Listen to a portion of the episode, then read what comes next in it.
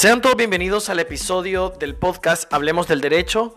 Gracias a los amigos por ser parte de esta experiencia.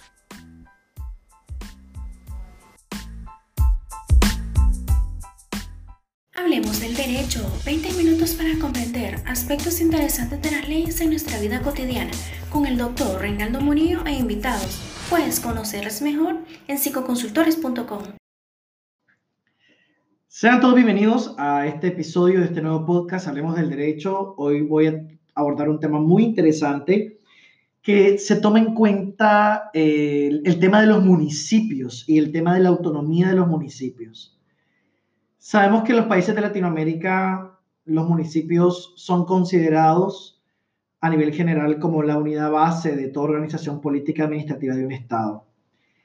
Y muchas veces estos municipios carecen de autonomía real, aunque sabemos que los municipios como tal tienen una regulación que eh, permite que ellos puedan gestionar administrativamente o de forma política y demás, muchas veces no existe en la práctica una verdadera autonomía por el tema financiero, porque también las legislaciones por el principio de legalidad, los tributos que, cobran las municipalidades deben ser creados por ley y esta creación por ley hace que los mismos, los gobiernos locales, no puedan crear sus propios tributos. Entonces, no podríamos hablar de que tienen una verdadera autonomía en la materia financiera al no poderlo crear.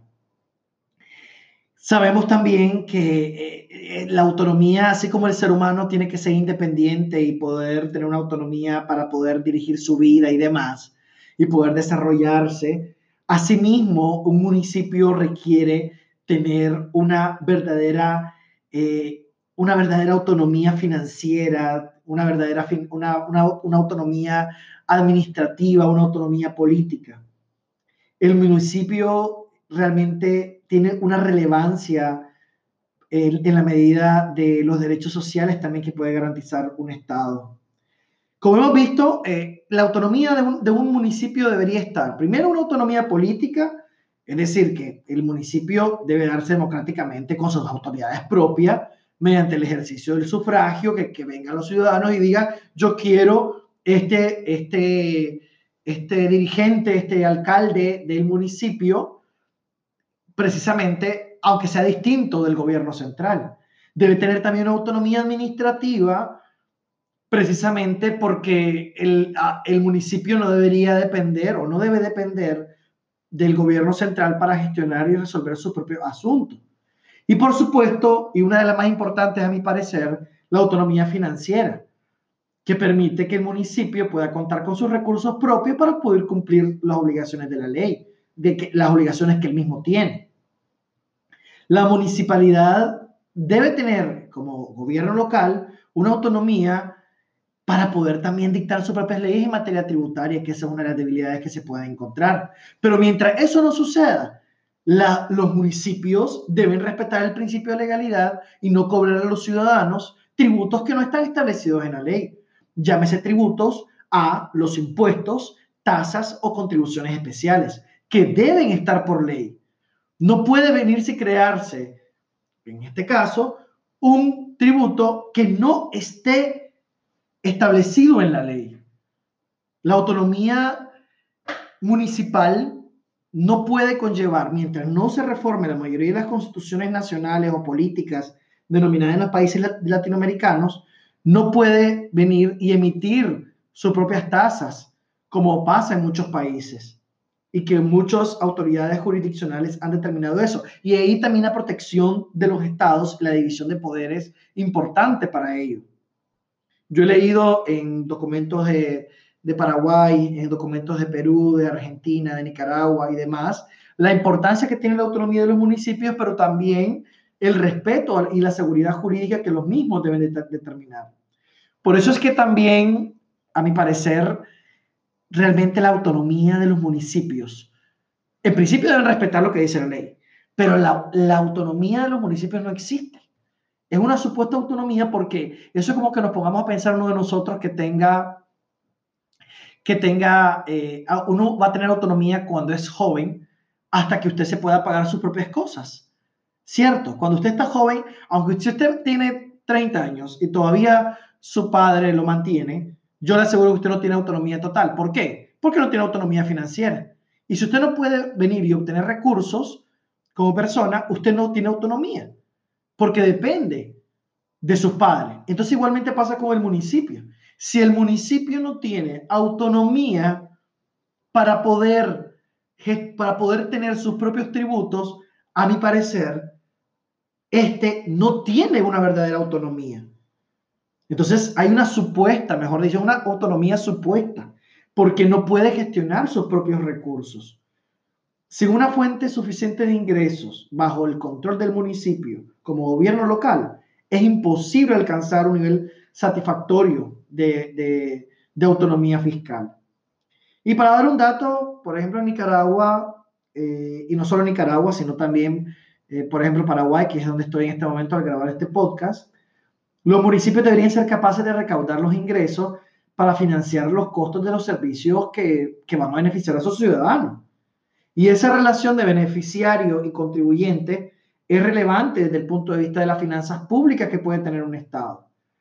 Los servicios públicos deberían ser dedicados por el grupo de beneficiarios también, tratar de que estos impuestos que se aplican a las municipalidades deban estar realizados en función de los beneficios que vaya a recibir el ciudadano.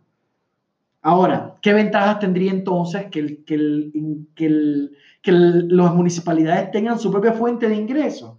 Pues que en principio, al tener su propia fuente de ingresos y no, depender de las subvenciones de un Estado, eh, eso beneficia en el sentido de que si, por ejemplo, el municipio depende de, dichas subvenciones o de dicho apoyo, existe un peligro de que los políticos locales o que los alcaldes o el gobierno local puedan gastar el dinero de forma ineficiente. Porque si usted tiene, es que esto pasa igualmente cuando usted tiene un hijo. Por así llamar, el municipio sería el hijo del gobierno central. Es como cuando usted tiene un hijo que todo le da. Si usted tiene un hijo que todo le da, pues igualmente pasaría con el municipio. Si usted tiene un hijo que todo le da, ¿qué hace el hijo? Pues gasta porque no le cuesta. Gasta de manera ineficiente, no, lo va, a, no va a gestionar los recursos.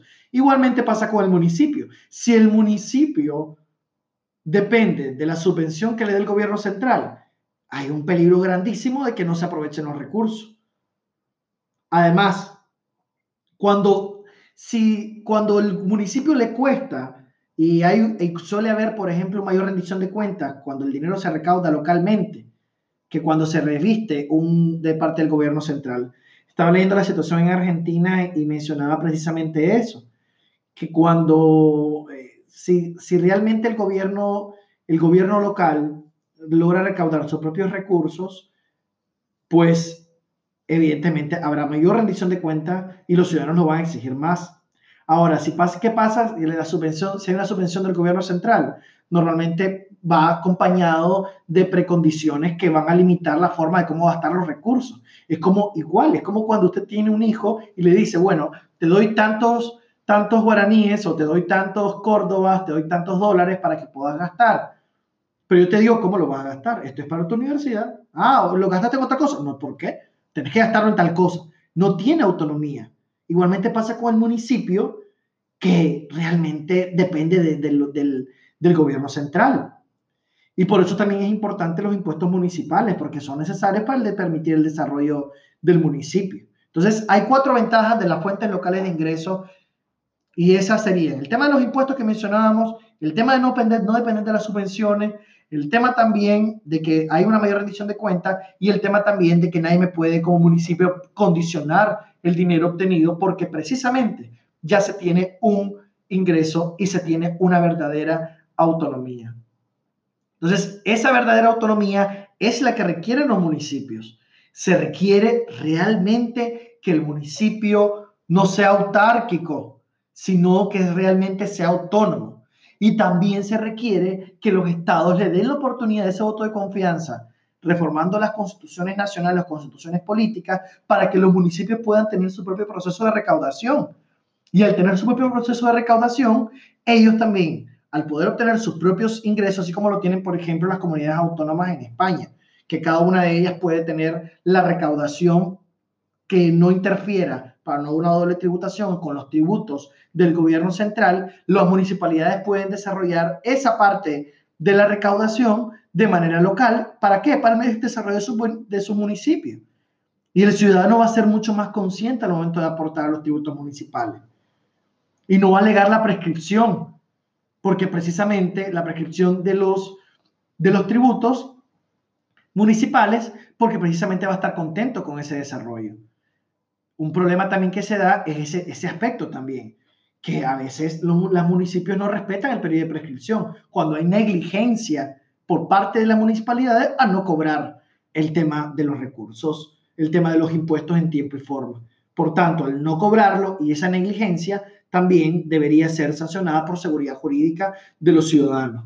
Entonces, hasta aquí eh, solamente quería abordar este tema de la importancia de la autonomía de los municipios, del tema del principio de legalidad, de la importancia de que puedan tener sus propios recursos y también del respeto a la prescripción. Gracias por haberme acompañado en este podcast. Nos vemos en un siguiente episodio el día de mañana.